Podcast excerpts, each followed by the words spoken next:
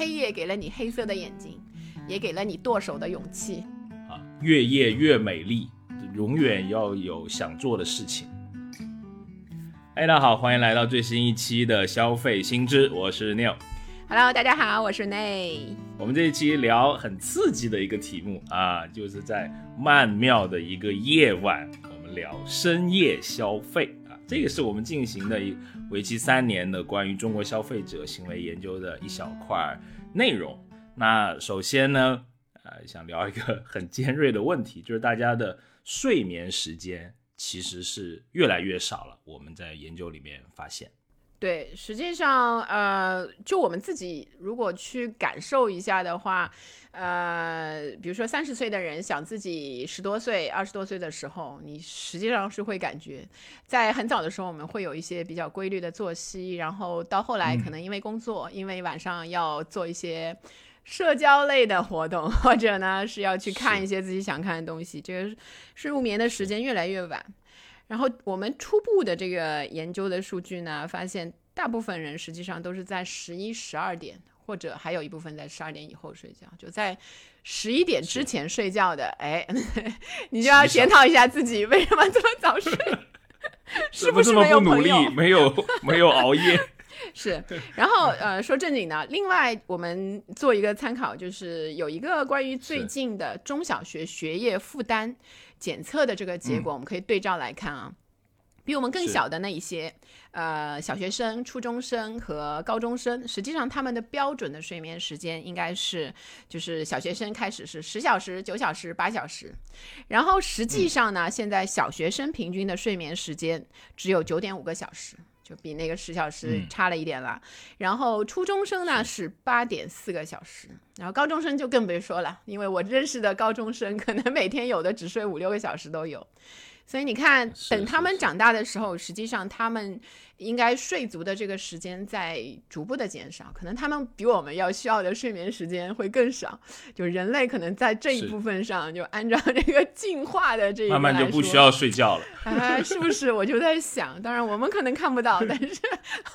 莫仿佛莫名中发现了一个人类那个进化的一个规律，哈。是我我们之前拿到一个中国睡眠研究会它的一个调查，这两年呢也发现我们国家有超三亿的人是有所谓的睡眠障碍的，就像刚刚跟 Rene 讲一样，四分之三的人是晚上十一点啊才睡，有三分之一的人要熬夜熬到凌晨一点才睡。那相应的，他的这个消费的时间其实也是在往后的，对吧？是。对，对他们来说，他们的时间，呃，睡眠和夜晚之间的这个相关程度是在解绑，就是夜不等于你要去睡了，那个，而是说人们不断的在对自己的自身的作息时间在进行一些突破，对吗？几乎所有的成年人我想起吴宗 宪先生讲的一句话，说他是这个叫什么野人睡法。想睡就睡，经常是早上三点睡到五点，又起来工作到九点，继续睡啊，反正想睡就睡。吴老师跑火车的功力 是，还练习了什么归西大法，十五分钟睡觉相当于三小时，呃，感觉有点吹牛。哈哈 对，但我发现大家是挺愿意为，比如说提高睡眠质量这件事情来花费买单。花费钱的，对，是，当然包括就是区区在下，也也曾经就是有一些，比如说我下载了一些那个，我们还聊了这个什么像像 乳胶枕，对，还有包括一些那个，嗯，以前我用那个喷在那个那个枕头上的一些喷雾精油类似，对对，后来就是你回头去想的时候，就真的很无聊的一些事情，就是，但你会在。就是心智上你会相信，就是说，哎，那那一刻你是相信它一定会改善的，所以很有意思。是是因为我们买买了东西，我们大脑会给我们一个很正向的反馈，说我的这个决策是对的，我没有我没有做错，花了这个钱很值啊，买的就是对的。然后还有一个比较有意思的关于睡眠的一个发现呢，就是。呃，虽然大家的那个时间都在睡眠时间在变短，然后那个睡眠的时间点在往往往凌晨移，但是实际上到了、呃某一个阶段的时候，每个人多多少少会有一个阶段，你的睡眠时间会重新开始呃变。你会开始想要让它变长，或者想要早点睡。通常那个时间点是在什么时候呢？我不知道你有没有感觉，现在你要想要控制这个睡眠啊？嗯，还好，我差不多就是年纪到了，就熬不了那么夜了。哎，对对啊对，OK。我知道那个实际上是在 什么时候呢？十一二点，我差不多就要睡了啊。你感到中年危机的时候，还有就是你真的接受到一些，比如说体检之后的一些健康上的一些提醒的时候，你会有一个决心来来改变 这个就是一个转折点哈。对对对，或或早或晚都会感觉到，因为现在你知道，中年危机的时间就是干，这是比较那个科学的讲，中年危机的时间已经会提早到二十八岁开始就喊二十八岁，二十八岁，哦，二十八啊，你还晚一点啊，我二十五就中年危机了。对对对，你还有三年那个，好好，但是对于电商来说呢，就我们之前的这个从业的经历来讲啊，就晚上下单真的就是嗯很有意思的，因为人到了晚上，他的感性的这个心理因素会比较，你就慢慢的大脑啊就没没那么理性了，很容易为一些兴趣爱好啊或者一些冲动的呃消费来买单。嗯，我我印象里面记得周四的晚上是一个消费的一个小高峰哈。如果哎，怪不得今晚我蠢蠢欲动。啊，如果你和 Rene 姐一样，今天你们在啊想要买一个大房子啊，要省钱，周四的晚上可得管好自己，把手机都给锁起来。对，希望各大公司就是嗯来推行一个周四加班的政策，那个周四加班可以拿双份奖金，然后 就加上你省下的这个，仿佛省下了一个亿。那个，我们之前看嘛，因为你上了三天班，呃，四天班嘛，其实挺累了，对吧？你想买点东西犒劳自己啊，那双休日呢，就好像还有还有点远，你刚好在一个不尴不尬的这个时候，你在这个真空期，嗯，就特别想买东西。那对商家来说，是不是周四晚上的消费额就是销售额会会特别高呢？嗯，那比如说在我之前经历过的这个教育行业啊，在线教育的这个行当来说，周四晚上真的蛮多人买课的。哦，真的啊，而且很多人，很多而且很多人喜，而且很多人喜欢在凌晨买课，然后呢会留很长很长的那种评论，就写作文一样，你都没有强迫他的，是他发自肺腑的说：“老师，我以前错过了这个好大好年华，现在要跟你学习啊，呱啦呱啦讲一堆啊，表决心，树榜样。是感觉是本来要给你发私信，后来不小心发在了评论里，是不是？那 个粉丝其实那些话都是自己写给自己的鼓励了，其实是啊，因为那个时候人比较感性嘛。对对对，好，然后那我补充一个，就是数据上的来来证明一下，你就关于晚上的佐证那个消费的，嗯对好。二零二零年的这一个报告，就是说每十个淘宝的活跃用户当中，有三到四个人曾经在凌晨，呃，也就是零点到五点，如果这个时间段的话，嗯逛过淘宝，然后每十笔成交的订单当中就有一笔发生在凌晨。然后同样另外一个平台就是最近就是越来越火的这个拼多多。拼多多也有一些这个这方面的统计啊，我看的是那个三月八号他们发的一份关于女性的这一个呃统计的数据报告。这个数据怎么说呢？它就是大量的女性，就是消费者在网上购物的时候是熬夜熬得越晚，她花费的钱就会越多。就是所以也是在过去的一年当中呢，大概是有百分之五十八的女性，她们的在拼多多上订单是在十八点、晚上六点到晚上十二点之间发生的。呃，是。就是像我好像也差不多，我也会在那个时间就是买很多，就是好多的东西都在那个时间 来来那个那个付钱，呃，就是感觉上。其实我我我说一个我自己的经历，就是我之前有一段时间，嗯。因为我不需要坐班嘛，所以我大概在前年的时候，我有我有大概半年的时间，我是想要练习一下我自己对生活的控制感，所以我我是改成了早睡早起。学习一下归西大法。嗯，早睡早起，哎，你想象不到的早，就像鲁迅刻在那个课桌上的字一样的早，就是那个？我大概是十点、九点。九点九点多我就入睡，我的妈呀！但是我的起床那个时候我们的夜生活才刚开始呢。呃对，所以起床的时间是四点到五点。实际上我的睡眠时间跟我平时正常也差不多。呃，但有一个非常明显的，在那半年当中，因为我后来去查了一下我的那个支付宝的那个账单，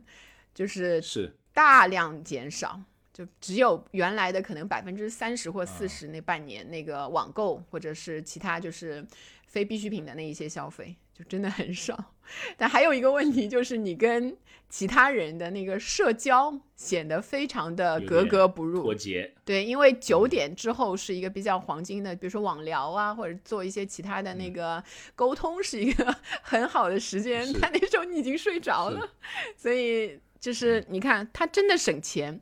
但他真的费心，就是你要去想一些其他的方式去弥补那个社交。所以我也我觉得就是到半年之后，我就没有再坚持，就恢复到了正常，就是十一点左右那个睡觉的那个习惯。好像，然后呃，随之我的那个网上的购物的消费也慢慢上升了。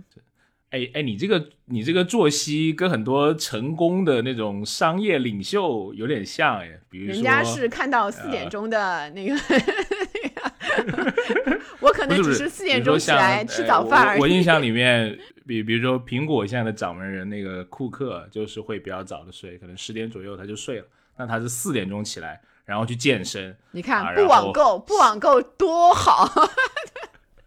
库克如果去那个网购的话，你看，哎呀，可能就没有。哎呀，到不了今天这个位置啊，是是是又花钱，很有道理呃对对对又赚的少。对，好，我们刚刚呃说到这个，在晚上的消费的单量会随着这个时间的推移，在呃可能十点之后，可能有一波呃小的高潮哈。那我想这是跟大家在白天，因为我们之前在访谈里面，特别是一些呃已婚有小朋友的妈妈的群体，因为他们是网购的一个很大的一个群体嘛，他们往往在白天的时候其实没有那么多时间的，然后在晚上要，他们原话是什么？就要把孩子伺候好了，可能哄睡了，哎，才开始有点时间啊，刷刷淘宝啊，逛逛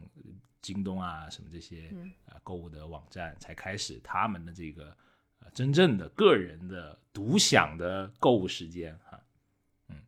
所以你会看到有些网站的呃拼团或者是什么秒杀的时间点，那、如果你注意一下，有时候会在 晚上十点之后，对对，呃，这个我们嗯，这个现象实际上跟你在做一些非理性的，就是我们说的冲动消费后面的这个心理机制是有关系的。呃，冲动消费，我就大概来讲一下啊，小知识点，上点高度，小知识点，嗯哎，好来上高冲动消费！定义定义大概是就是说，你这个消费者事先没有任何的计划或者意识，然后你的这个购买行为完全是在外界的因素的触发下面影响所造成的这个购买行为。所以你看，就是就简单的说，你没有想买，但就是剁了手了，对吧？所以在所有的消费行为当中呢，大概有百分之七十都是冲动消费行为。不管你觉得你自己是不是理性，就是在这个大数据上，你你如果每一单都理性，那就证明了另外有很多人都完全是不理性，百分之七十是冲动性的购物。然后你说的那个在晚上为什么会这种冲动性的购物会越来越怎么说，会特别的那个明显？呃，嗯一个我们说一下影响中国消费者，因为中国消费者的行为在那个研究上会被认为是非常典型的这个冲动型购物的人群，就是它非常典哦，型。是吗？对，展开尤其尤其是网购在中国，就是嗯比如说淘宝这些平台的这个比铺开比比，较发达了，对，嗯然后让你的那个购物的决策时间和执行时间非会变得非常的短，因为在其他国家没有那么发达的情况下，你想到之后，你可能还得逛两条街你才能买到。你现在点一下鼠标，立刻就能买到，所以这个是一个呃一个就是说背景的因素，因为我们在这个网购嗯。特别发达的一个环境当中。然后影响中国消费者的行为因素大概是三个大的因素，一个是呃你自身的一些自我概念，自我概念包括什么？比如说你的理财观念，你对物质的这些看法，然后你的自我的监控能力，你管得住管不住自己，就是这一些。然后 另外呢，除了我自自己之外，还有一个就是那个在购物的时候面临的社会环境因素。这个就说到了你刚才为什么晚上的秒杀会特别的厉害，因为社会环境因素就是比如说广告、优惠券、折扣，还有一些公共关系方面的一些因素。在晚上的时候，你发现那些秒杀之类的，它会给你一个倒计时，所以它通常都是以十二点为就是为结束，就不管它是四十八小时还是什么，它定的那个到零零零零的总是那一天的十二点。所以你到晚上的时候呢？这个往往只看到了个位数，比如说还有三小时，或者两小时，或者五十九秒，就是类似这种，感觉要错过了，越来越紧迫。对，在这些因素的这个加加诸于你购物的整个过程当中的时候，你的冲动消费的这个决策就会发生的非常的快。所以就是为什么秒杀到晚上的时候特别会被人抢，就是销售的特别多，这些是的。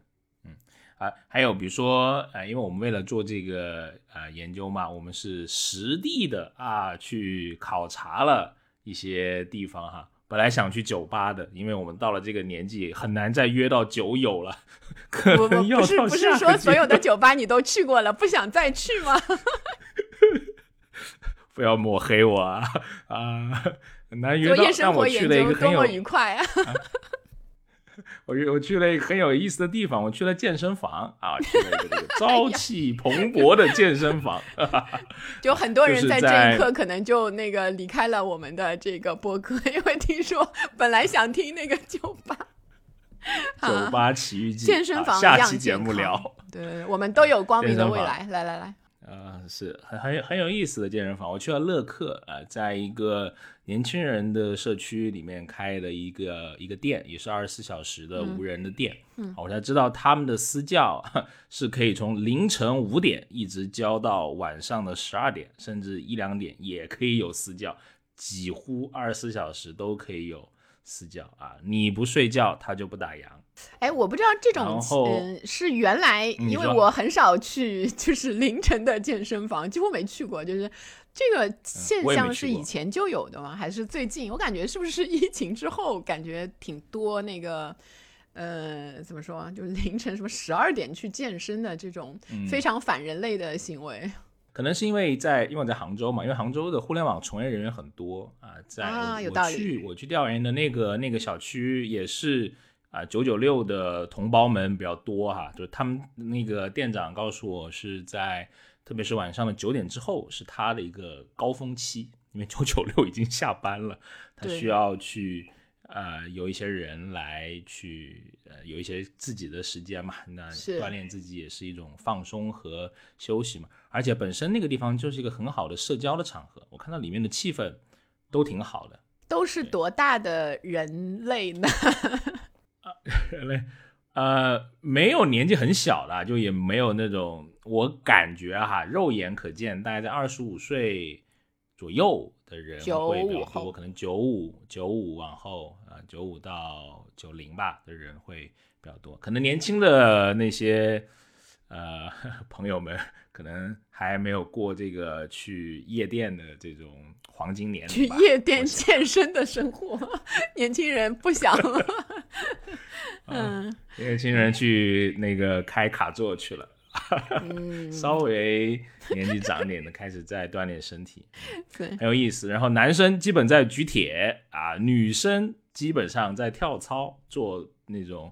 呃团体的小团体的课啊。那跑步机上面男男女女。都有很明显的三个区域啊，除了那个空间有点汗臭味之外，我觉得整个的体验还是挺好的。可能通风需要啊，乐客的这个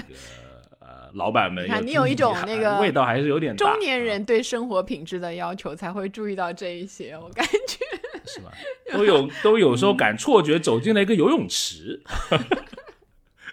这是卡路里燃烧的味道，真是怎么可以说是哦，你这样讲，那就是青春的荷尔蒙砸在了我的脸上，可能是这种。不过我补充一个数据啊，就是嗯，因为在我们的研究当中收集到的数据说明，就是在健身房当中。呃，十十八到二十四岁那个年龄段的人出现的是百分之二十四左右，然后二十五到三十四是上升到百分之三十二，然后三十五到四十四岁上升到百分之三十四，所以年龄越大，在健身房相见的机会实际上是越大的。当然，就是你说的乐客，我觉得有一定的就是年龄人群上的那个呃偏好更大一点的人，他可能去一些。你知道条件更好一点，就是燃烧是燃烧的，你不会闻到燃烧荷尔蒙不是不是燃烧卡路里味道的那一个 那一个那一个感觉，对吧？对。嗯，哎，你看他们的，我觉得还有两个点让我印象还挺深的，就是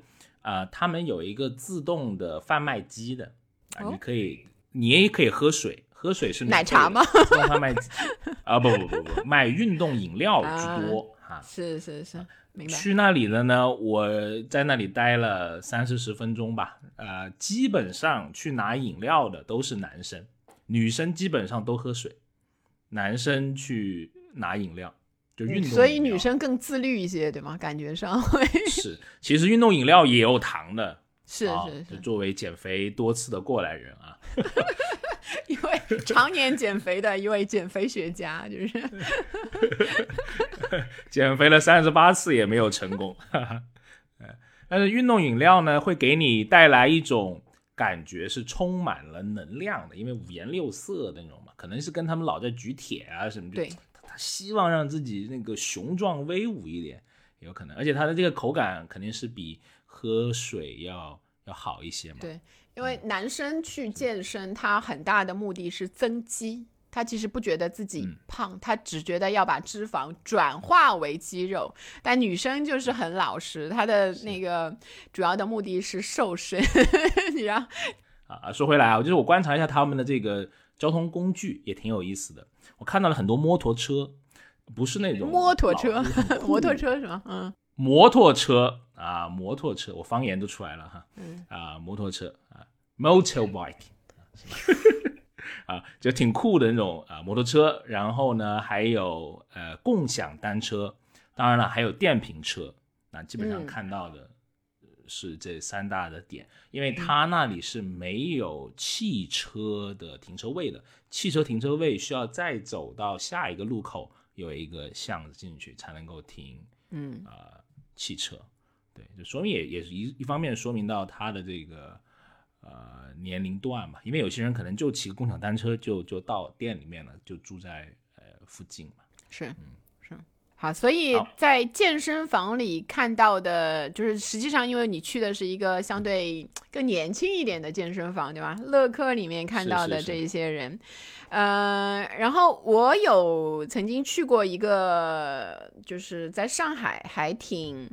还挺出名的一个，它号称是一个亚青年亚文化的一个聚集的酒类消费的场所，叫街头酒吧。然后它叫公路商店，有这种爱好。呃，是属于那个作为一个研究者的那个 去做田野调查的时候拿着公款去夜店。可以，不，我能不能也申请一笔公款去体 验一下开卡座？体验一下这种消费，没有卡座 啊！你可能你可能都没有听说过这个地方，就是看你求知的双眼。我给你大概讲一下，就这个青年现在去什么样的地方喝酒，他实际上跟呃，比如说有有比较就是稳定收入的一些这个进入社会的人、社会人这一些的酒类消费不太一样啊。它是它叫公路商店，然后它其实是有个比较长的名字，好像叫六六二四什么？听过这个？对，Chango 还反正有一个英文名，但是后来大家都只只叫它那个公路商店。然后它是在那个长乐路上，长乐路是一个怎么路呢？潮流潮流路。对，是上海市中心的，呃，有法国梧桐的，然后来回是双车道，所以呃来回是就是。整个双车道就是一个来回各一个车道的这种宽的马路，然后这个店呢是白天也开的，然后一直开到晚上的十二点。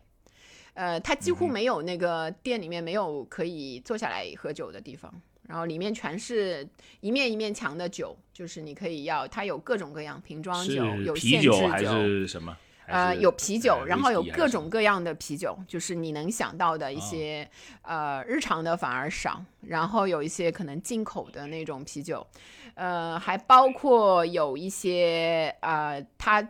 调制的酒，我就记得热天的时候他会卖那个热红酒，好像四五十块钱一杯这种，就好像比那个，然后我我那个时候我记得我挑的是那种气泡酒吧，那种酒精浓度很低的那种酒，大概是三十。多出头，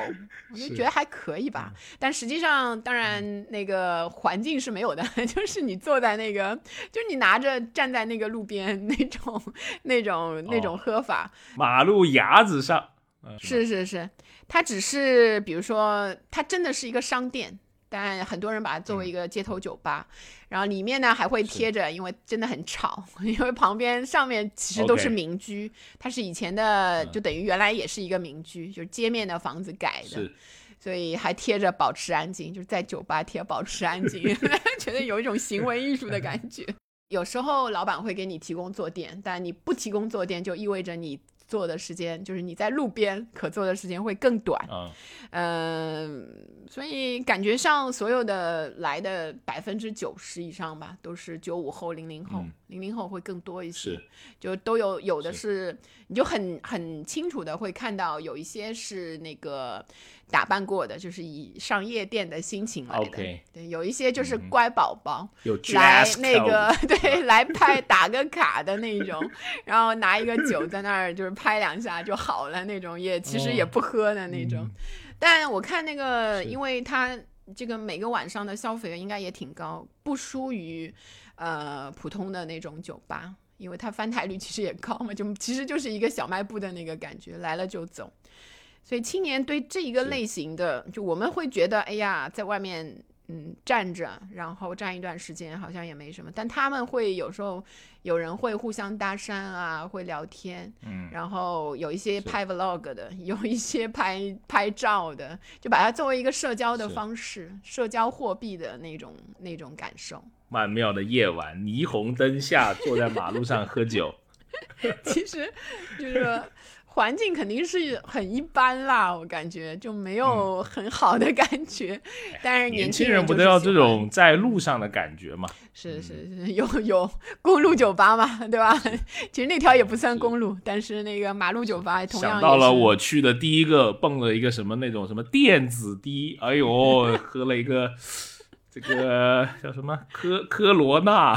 啊 n 啊，a 对对在。上海啊，那就很打打就你你肯定不会在公路酒吧买，就是点这种这种特别那个的，好歹你要拿一个你自己看不懂的一个酒，就画上面画什么水果，你就你就知道是什么味儿的那种。是的，是的，而且科罗娜一定要塞一颗柠檬，刚开始都不知道怎么喝，是要把这个柠檬塞进去呢，还是要把它含在嘴里呢？还是嗯偷偷观察别人，好像是就懂进去了。实际上是把那个柠檬送给你喜欢的女生，就是 哦，就跟我们送绣球是一个道理，是吧？实柠檬的意思，可以去查一下。哦，海麦海麦，啊哦，我我乱说的。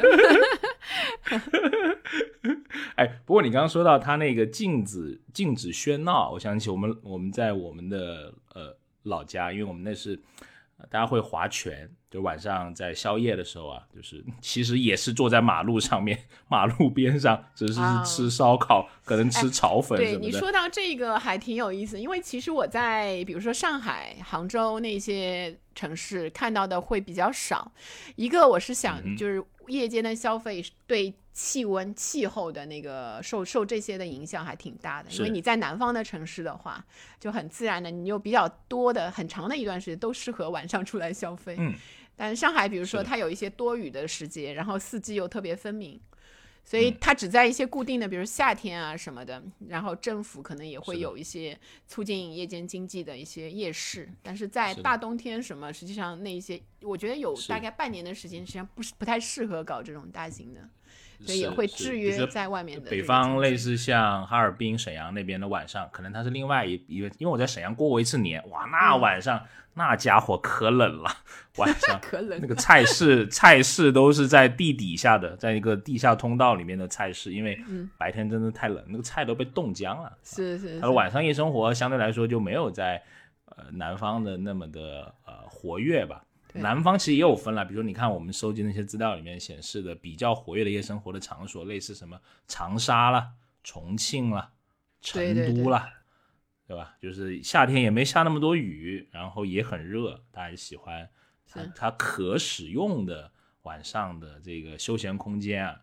呃或者休闲的时间就很多啊，有这个条件出来消费，所以造就了一个城市的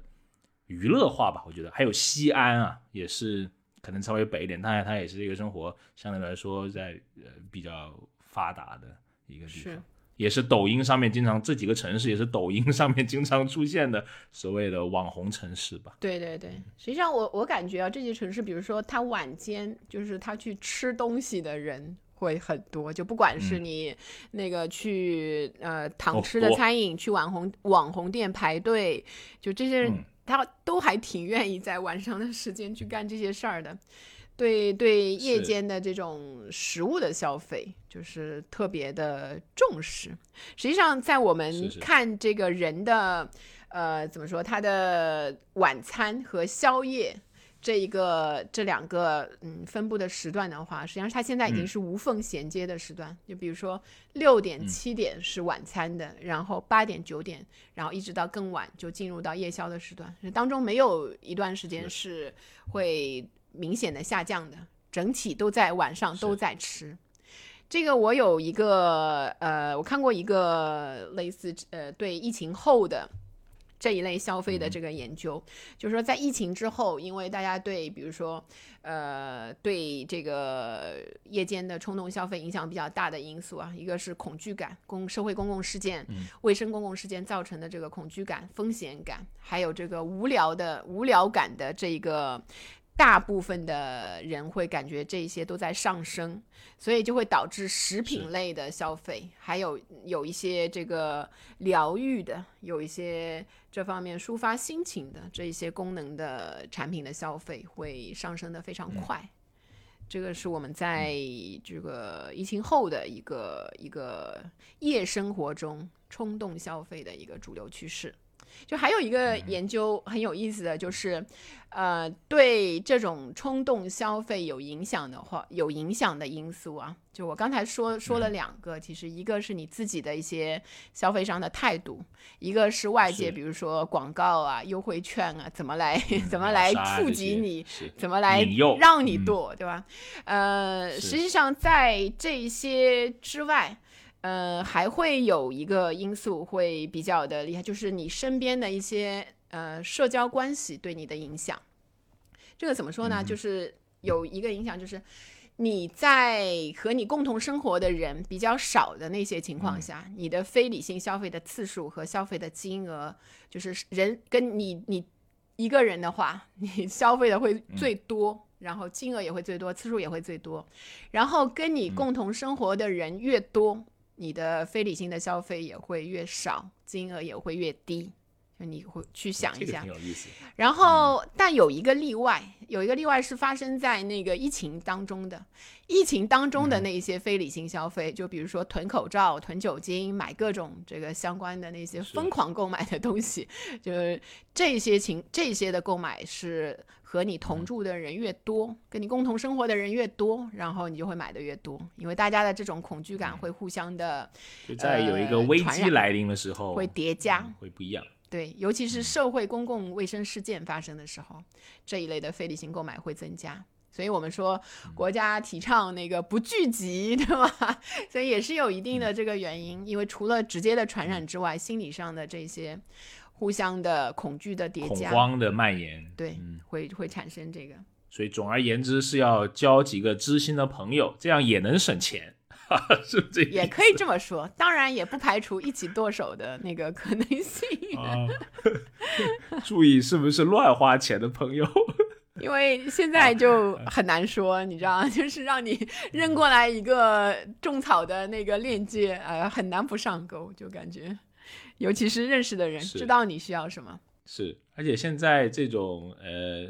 种草的路径也很方便了，对吧？随便丢一个，像你说的，点点鼠标，点点手指，这个就能够买一个东西。嗯，而且在数字货币的情况下，感觉好像都不是在花人民币，啊，就是计算器响了几下，当啷当啷。是，哎，如果啊，我我瞎说一个哈，如果在这个下单的时候。呃，之那个什么，淘宝发出一个钱掉的声音，可能能够啊减缓很多的 消费。你发出一个手段的声音，不是更好吗？那个 气力的一个女生，不知道有没有人开发这种插件啊？就是为了省钱，开发一个特效。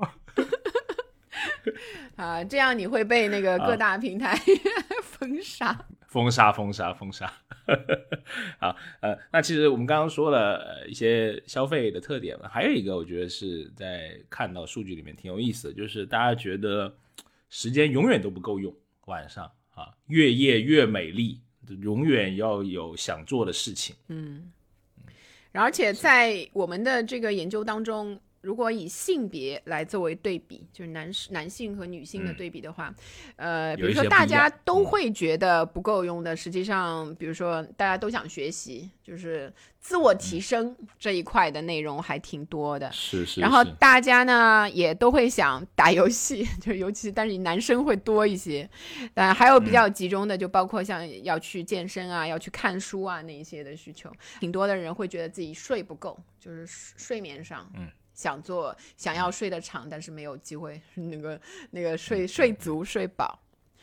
所以这这这一块的话，我们呃，如果拿几个差异比较大的，就比如说像呃已婚的朋友们，就是像亲子育儿上，有实际上男性会觉得在亲子育儿上不够时间的，会大大的高于女性。有一个数据我们可以作为一个参考，实际上他们在这是在国外的那一个研究，比如说女性在呃一个子女和多子女的家庭当中，实际上当子女的呃在一个以上的时候，就每增加一个。呃，女性的那个时间，就比如说啊，这样说，就是没有孩子的家庭和有一个子女的家庭，就是男性的可支配时间是会减少，男女性都会减少，女性减少的更多一些。但是到了一个以上的时候，男性的可支配时间就不动了，就不管有几个孩子，他都拥有，比如说四个小时的。但女性可能就如果有一个、两个、三个孩子的时候，她的时间就会从三个小时、两个小时、一个小时不断的减小下。是，所以你看，就是。男性在子女育儿上，尤其是我们现在比较主流的，大家都会考虑多子女家庭的时候，他实际上花的那个时间呢，他是不多的，所以，所以他是会觉得有一些歉疚，他想他想要呃去弥补这个时间，所以有些。嗯，父亲可能会用那个买东西给小孩儿，给那个太太买玩具，对这一些方式来弥补这个时间。所以他们对这些想做没有做的事情的这一些需求，实际上会一一部分是会通过那个需，就是消费的这种方式来来体现出来的。是，就是光忏悔，但是打死也不多花时间，可以多花钱。我看到的。数据给我的一个很直观的是这样，但我觉得疫情还是也又重塑了一些家庭的关系，因为你会，不管你是有意还是无意，甚至可能你是被迫的，会多跟家庭呃生活在一起嘛。我们之前那个男性的那个研究里面不也看到吗？就是我我听这句话怎么感觉你你想说点什么？就被迫的？没有没有，我说好爸爸的数量它是在啊在在在在 提升的。嗯，明白明白。哎呀，我得为我们男性说两句话呀，对不对？好，那男性的大旗也得有人要扛呀。啊。呃，但是还有最后一个，我觉得小时候看到那个理财方面也挺有意思的，就是女性会比男性更加的认为，我看到这个是百分之二十的女性，啊，甚至会觉得说夜晚，哎呀，想理下财的而且这个百分之二十实际上是全年龄的，如果把年龄放大一些，就比如说把十八到二十四的先去掉的话，那个比例会更高。对，会更高。他有一定的经济的积累之后，他又会想，呃，我这笔钱该怎么去好好的处理，然后去比如说钱生钱，或者我因为。越来越多的女性会有一些购买大件、大件的东西，就这些大件包括房和车，也包括一些旅游啊这一类的这个花费，她都会希望自己的钱收到收到比较呃好的这个条件下面能够钱生钱，呃，但对女性来说，一个她的可支配时间是不多，就前提是，所以相对来说她的这个需求没有很好的得到释放，女性比较愿意的。呃，比如说现在很多女性从网上去学习一些理财的课程，甚至她们呃有的就是除了呃同时可以学这个两三门的这一些关于理财的东西。是女性是这个自我提升课里面就是很大的一个消费的群体，远比男男性要高得多很多。是是，嗯。所以，所以你会看到小红书上面有现在非常多的就针对性很强的、针对女性的投资啊、理财的这种内容的产生吧。嗯，是。所以这一部分的话，呃，很有意思。就是女性虽然 就不是女性，就是 有时候，嗯，男女性都会出现一些晚上的冲动消费，但同时在晚上，他们也是在考虑怎么理财，怎么去更好的处理亲子。就这些，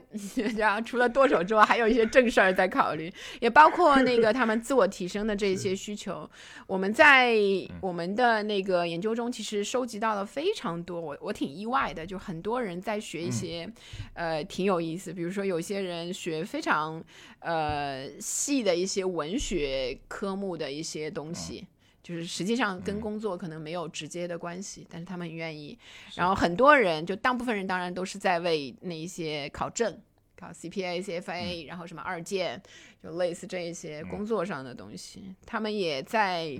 嗯，如果八到九个小时是比较常见的那个工作时间之外，实际上他们在晚上还要加上这个两到一一到三个小时不等的。这一些的这个自我提升的时间，就是现代人是活的并不轻松，但是这些感觉都是，呃，虽然是牺牲了一些睡眠的时间，但他们可能觉得这一方面的时间投资是对自己未来更有益的，所以他们愿意去消费这一块。我我我觉得这个也挺是一个是一个悖论啊，就是呃，其实我们都知道学习是一件反人类的事情嘛，对吧？就我不知道，没有人天生喜 欢。谁跟你说的？来拆我台。我觉得学习在理论上面是一件痛苦且反人类的事情，对吧？最好不学习，我什么都会了，生出来硬盘，嘣儿，脑袋一插啊，就像对，我想回到智人的时代，什么都会。对，但是呃，我们会，特别是你伴随着年龄，你职场上的成长，你特别想要学习，特别在晚上来临的时候，你总觉得要弯道超车。要给自己多充一点电，能为你的未来储蓄更多的能量，嗯，去来买各种各样的课，或者买各种各样的培训的东西，嗯，可能大家在白天的时候都很忙，比的就是晚上谁拼的那个更厉害，那个叫海淀区叫鸡娃，这个叫鸡自己。是是，每天给自己打三两鸡血。所以对这些，我觉得对对那个内容内容消费的这个品牌商来说，对吗？这个其实是一个比较好的机会，在晚上的时候，呃，引发出大家的这方面的需求，然后去看呃怎么样提供相应的这个内容，然后让大家愿意为这个花钱。好，那。很开心啊，我们又做了一期这个节目，今天其实很值得纪念，为什么呢？因为今天是我们第十期的节目。哇，鼓掌！想不到，了不起啊！鼓的这么勉强，哎呀，不容易啊，坚持了那么久，对吧？对，做这个东西又又不赚钱。本人 两位的啊，我我给你，给你，给你，给自己也给自己。好像是我人生干的第一件又不赚钱又辛苦的事情。希望大家多多的订阅我们，不要对对对对对对，哎呀，大家走过路过不要错过小铃铛点一点，活到九十九啊！这个欢迎订阅。如果你对消费类相关的新趋势、新数据感兴趣啊，听我们唠一唠，欢迎订阅我们的节目《消费新知》。那如果你对这期的节目，比如说，你有在晚上买过一件你觉得最有印象深刻的事情，或者你最后悔，或者是你最希望分享的一件东西，近三个月了，你也可以在评论区评论一下，让我们看一看大家都在晚上剁手什么东西。好，那这个曼妙的夜晚，我们就先这样，啊，要早点睡。嗯，好，那我们就期待下一期再见，拜拜，拜拜。